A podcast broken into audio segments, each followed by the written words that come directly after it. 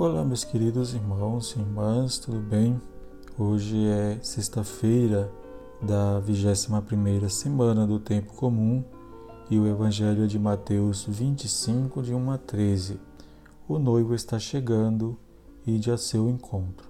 A parábola das dez virgens que esperam o esposo nos lembra toda a espiritualidade da aliança, já que no Antigo Testamento os profetas apresentavam a relação do povo com Deus como uma aliança matrimonial, onde Deus era sempre fiel, mas o povo se comportava como uma mulher infiel, inclusive como prostituta. Por exemplo, todo o livro do profeta Oséias está marcado por essa imagem do amor defraudado, mas que não se deixa vencer por causa das infidelidades da mulher amada. Aqui é apresentado o reino dos céus como um banquete nupcial, onde o Senhor é o noivo e a esposa a igreja amada, mas que nos convida a estar atentos para poder participar dessa festa. É importante lembrar que ao final da nossa vida na Terra nos espera uma festa porque isso dá um novo sentido à nova vida. Não é igual a essa vida, porque aqui somos marcados pelo vício, pela imperfeição, a escuridão, a dor.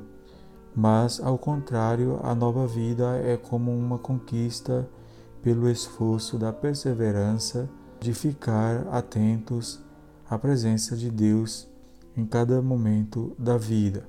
Lá, o que nos espera é um grande abraço. As virgens prudentes representam os que sempre estão preparados para essa festa, de forma que nunca serão tomados de surpresa com a chegada do noivo. As virgens imprudentes são as que vivem como se sua vida fosse eterna, como se nunca fosse acabar, e então deixam sempre para depois sua conversão e sua entrega.